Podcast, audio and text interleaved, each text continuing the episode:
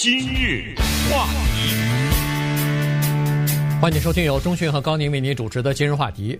进入到七月份以来呢，这个全球也好，全美国也好，包括加州也好，呃，新冠病毒的确诊的人数呢，逐渐增加了啊。这个在加州算是出现一个反复啊，原来降低了一部呃一些时间，但是重新开放之后呢，又开始增加了。那么马上就要到八月份了。所以呢，现在这个学区的官员也好，加州的官员也好，还有学生和学生的家长们，现在都在纠结一个事情，就是八月十八号这个开学了以后，到底是该怎么上课法啊？继续在家里边上网课呢，还是回到学校里呢？还是兼顾一下，呃，两三天到学校，其余的时间在家里上网课呢？这个事情呢，现在每个学区都有不同的看法，每个家长和每个学生也有自己不同的看法。呃，刚才你说进入到七月八月，我想问你个问题：这是谁说的夏天病毒就没有了？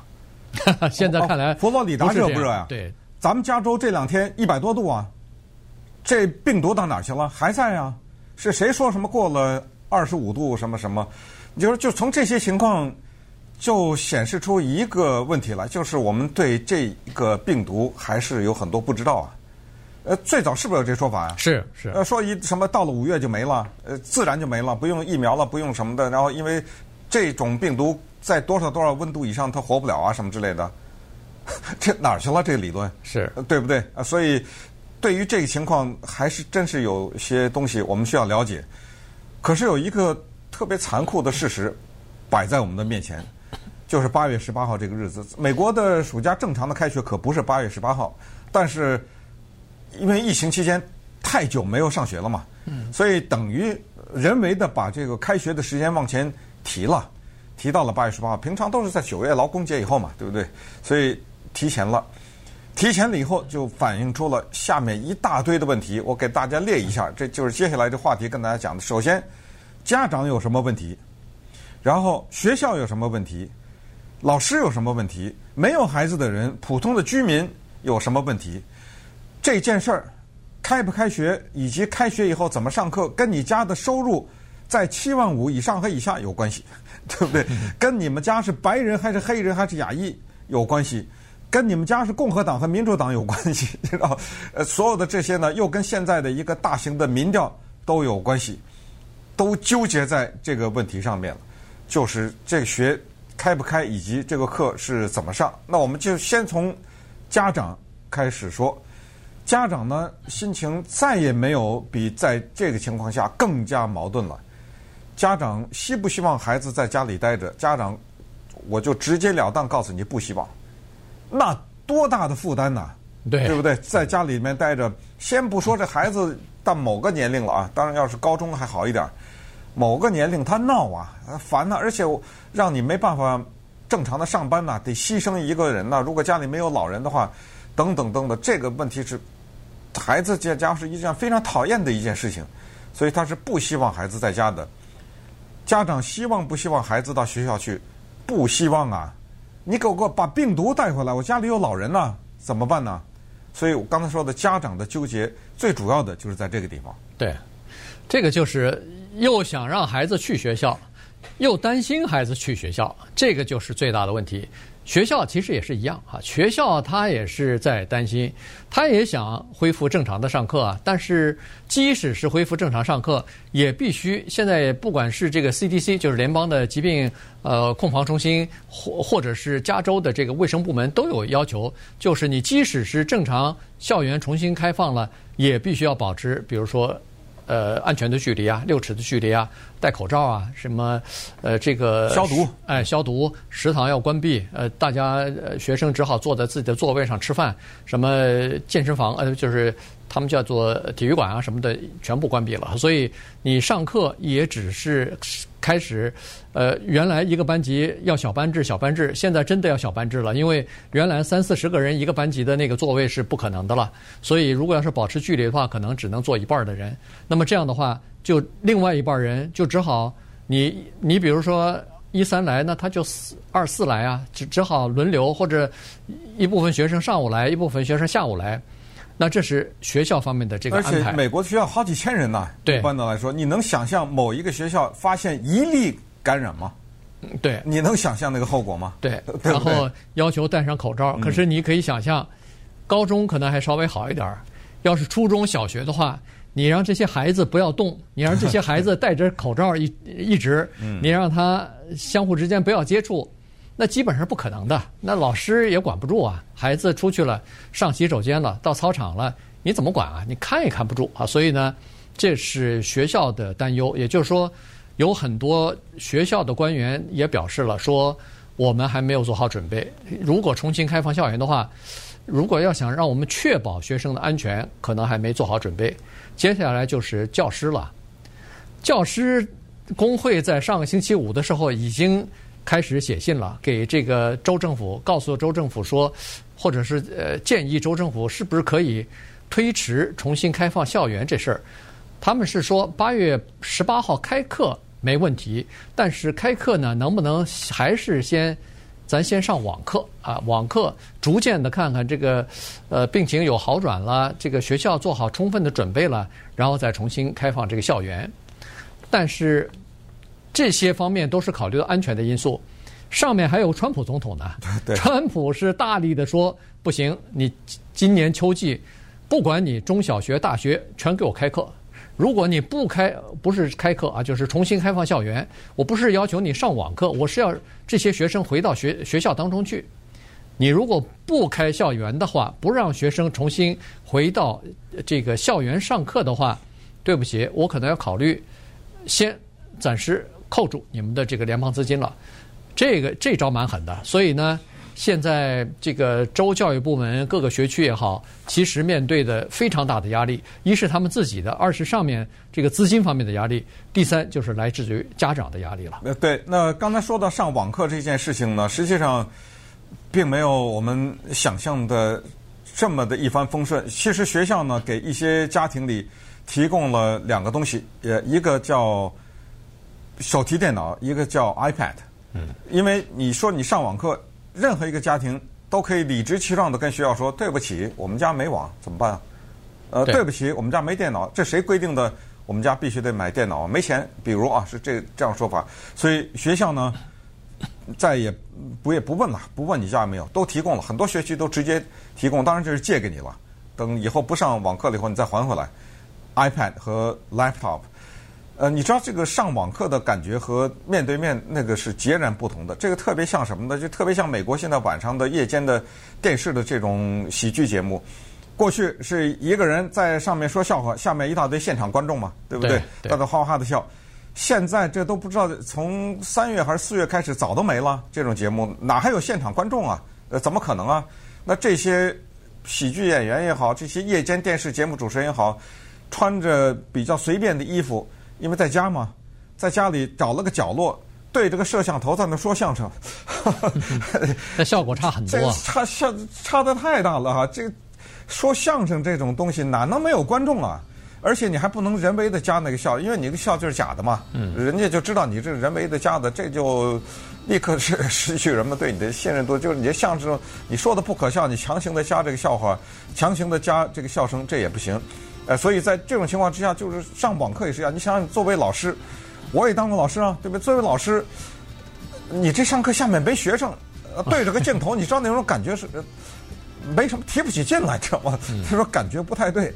呃，学生也是这样。你在家里面，有的家庭比较有家长看着，也就算有的孩子东倒西歪的，你知道吗？对。呃，拿着个电脑试看着你在上课，那个东倒西歪，一会儿站起来这儿走走，那是整个的感觉是。完全不一样的。当这种感觉不一样的时候，它这个教育的效果也就不一样。那么稍等，我们再看一看，对于居民来说，对于你的收入和你的党派的信仰来说，这个呢，大型的民调告诉我们什么？以及这个里面，真的有的时候，人他这种无知啊，就反映在他不管怎么样啊，就特别的嗯固执，在某些的问题上，甚至是。不惜代价的固执。今日话题，欢迎您继续收听由中讯和高宁为您主持的《今日话题》。加州要秋季的时候开学的时候，到底怎么样上课啊？这个事情呢，让大家开始纠结起来了。刚才说的这个家长啊、学生啊、呃、教育官员呢、都在纠结哈。呃，一般来说就是三种上课模式嘛。第一种就是全部是网课，第二种就是全部回到学校里边恢复完全正常，一一周五天上课。第三呢，就是两者结合起来，呃，比如说两天在家里头上网课，两天或者三天或者两天半。到学校里边去啊，所以呢，基本上这三种。那么加州现在的居民的最新的投票啊，成年人的投票，我们先把这个学生排除在外。成年人的投票呢是是这样子的，做民调，做民调啊，做民调的时候是这样子的，百分之四十的人呢认为说是还是应该继续在家上网课，百分之四十左右的人呢。是说应该是，呃，两者结合，就是说可能两天在家里边，或者两天半在家里，两天半在学校，或者半天在家上课，半天在家呃在学校上课啊，基本上是呃两两者结合。剩下的百分之二十呢，认为说应该完全恢复正常，呃，五天全部回到校园里边去上课啊，基本上呃就是这种情况了。我有点不太明白这个第三种，因为完全上网课可以理解，完全到学校上课可以理解，一半儿一半儿，呃，他这是干什么呢？他是赌的什么？是赌的，因为感染就是大家都去嘛。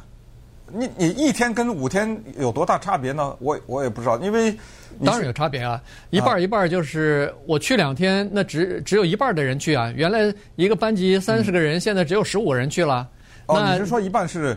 另一半人在哦，你说轮着来啊？对，哦、不不是两天大家都去，嗯、是两天这一半人去，那后两天剩下那半人去，他他就保持了这个安全的社交距离了嘛？呃，是，但是我觉得如果这有病毒的话，如果一个人啊有病毒，他你让他这个活人，你让他进到学校里，你想啊，他一推门，你告诉我那个手是不是摸了一下？他上个洗手间，对不对？呃，一冲马桶，一什么他？他如果这个病毒在他身上的话，他不就带进去了吗？我是不知道他怎么办法能够彻底的解决这个问题了啊！所以这里面还当然还是有一个呃，我觉得是没有办法彻底解决，没有办法彻底解决。你必须这是你这样做总是有风险的嘛？对，但但是在家就没风险，就是至少这个风险就大幅度减少了。我不是支持在家，我只是在解释这样一个情况，就是就是什么呢？就是这是一个没有人知道的事情。就刚才说的，呃，到了夏天病毒就消失的这个事儿，现在都已经被推翻。那么既然没有人知道，为什么这么多人有结论呢？你知道吗？就是我们连医学界都没有人知道，可是很多的人对这个问题有结论，而且这个结论是斩钉截铁的结论。就是说这个结论是两方面的。比如川普他就有结论呢，对不对？他就斩钉截铁的，他就给我开学，对不对？那当然，这个最后你只能承认一个东西，就是赌啊，对不对？呃，两边在某种程度上都有点赌，但是赌博的那一方面，就是让学校继续上网课的那方面呢，胜算大一点，对不对？因为他毕竟他保证了这些学生在家里待着。对。那个赌让大家都去上学的那个呢，他失败的几率也就大一点。但是如果赌的那一方面就是让大家都正常的回去，不要什么分期分批的，就跟正常的开学一样的这一些人呢，因为他风险大，那么如果他赌赢了的话，他获利也更大，就这跟投资什么的都一样，就是说他就可以斩钉截铁说，你看，再一次证明我说的是对的，什么说我不相信科学，说我什么不相信什么东西，事实怎么样？然后这个事儿就可以推到经济上，恢复社会的工作啊什么之类，对不对？嗯，对。这都一样，因为他们需要的，在选举期间也是这样，他需要的就是这个东西，叫尽快的恢复正常，别吓唬我们，没这么可怕。咱们经济还是得恢复，老百姓还是得上班，国家还得运作等等。那么反映在这个学校也是这么一种理念。那么这个呢，在这次民调民调当中，你是什么年纪的人？你是什么收入？你是什么肤色的人？在这个问题上是表现的一览无余。对，呃，其实在这个上头呢，再多说一点的就是，确实哈，它是有这个矛盾在里边。首先呢，上网课固然安全了，在家里边，但是从今年三月份开始上网课，一直到这个上个学期结束，这个效果是不好的。呃，肯定的，嗯，对，这是肯定的，也想想都想得出来。年纪越小的这个学生，效果就越不好。家庭收入越低的学生，在家里边只有一个房间或者两个房间，好几个孩子在一起的那些学生，肯定也不会好，因为两三个孩子在一起上网课，你怎么上法啊？我听我的，他听他的，大家相互之间都会干扰。嗯，呃，也再加上家长可能也不太会这个管管他们。那边上课，那边爸妈还吵架呢。对，所以这个效效果是非常不好的。学校也知道，呃，这个学生也知道，这就是为什么在考试的时候，在学期结束的时候。所有的学区都说了，我们今年呃不给呃留级了啊，不给这个通不通过 F 这个这个评分是没有了，因为他知道，如果要是按照正常的考试的话，可能有相当的一部分人考不过啊，因为他没好好学习啊。那如果再上一年级，再上一个学期这样的网课，呃，那落的课就更多了。落的课多了以后，可是你这个学年是一年一年往上走走。可能英文还不是特别明显，可是你要是什么数学、啊、物理、啊、什么化学这些科学课，你你前头的那个基础没打好的话，那后面可能就会影响你高中和大学的学习啊，所以这个是一个问题。但是你到了回到课堂里头呢，这个安全又不能保障，呃，可能有人在赌，反正年轻的孩子，我看这个，呃，川普总统多次在说，孩子啊，尤其是什么青少年感染的。率很低，而且不行啊，而且症状很低。我家有老人，你给我带回来不行啊？对，关键是老师，关键是这个家里边的老人，他觉得这个就会有影响啊。你你把这个病带到家里头来了，或者老师说我的身体不好，我有高血压，我有心脏病，我有肾肾的毛病等等，糖尿病之类的，你传染给我了，这这就麻烦了。所以。这个是另外的一个就是担忧了。对哦，那我们就看一下最近的一个蛮大型的一个民调哈，就发现一个有趣的问题：黑人和亚裔在这个问题上比较一致，就是比较多的人是支持全部的网课，呃，待在家里啊，一天都不要去到学校去。这是黑人和亚裔的呃，西裔的人也也比较支持这个，是白人，是男人。是年纪比较大的白人，他们比较多的人是支持回去上课的。然后再看那个党派，那自然不用说了。呃，川普总统 对不对？他代表的那一派的人，那就是共和党人呢，比较多的支持。但是这要告诉大家，就是所谓的比较多，基本上也都没有是什么超过半数啊什么之类的，没有这么就是绝对的多数。但是统计出来的情况比较多的。是共和党人认为应该恢复，有百分之二十的人，就刚才说的，就全恢复，嗯，就跟没有病一样，该干什么干什么，回去上学去，就这是百分之二十。而这百分之二十的构成呢，比较多的是白人共和党人。那反过来，那我们也可以知道，就是民主党人和比较自由派的这些人，就比较反对全面的恢复。其实这个事儿越想越可笑，是越想越荒唐。这个这么个病情，这跟党派有什么关系啊？哎，你知道吗？这这越想越可笑，而且还是我刚才说的，在很多的社会议题上，你会发现一个特别有趣的现象，就是他没有做任何的研究，也就是在某种程度上，他在这个问题上他是没有发言权的，但是他却有斩钉截铁的结论，你知道？呃，这个结论他是。简直就是誓誓死的捍卫，然后你再一想呢，这里面可能有这么一个因素，就是凡是我不喜欢的人，这个是毛泽东的一句话：凡是敌人支持的，我们就要反对；凡是敌人反对的，我们就要支持。就是我不喜欢的人，只要他支持什么，我肯定反对。那如果是这样的话，我们把这个事儿给调转过来，如果川普总统他从第一天就戴口罩，他从第一天就呼吁。怎么怎么样的话，那我那些跟随的人会不会也就这样认为呢？也不会，也哦也不会。对，因为他你必须要承认，这个是有这个叫做三观啊，价值观和这个世界观它是不一样的。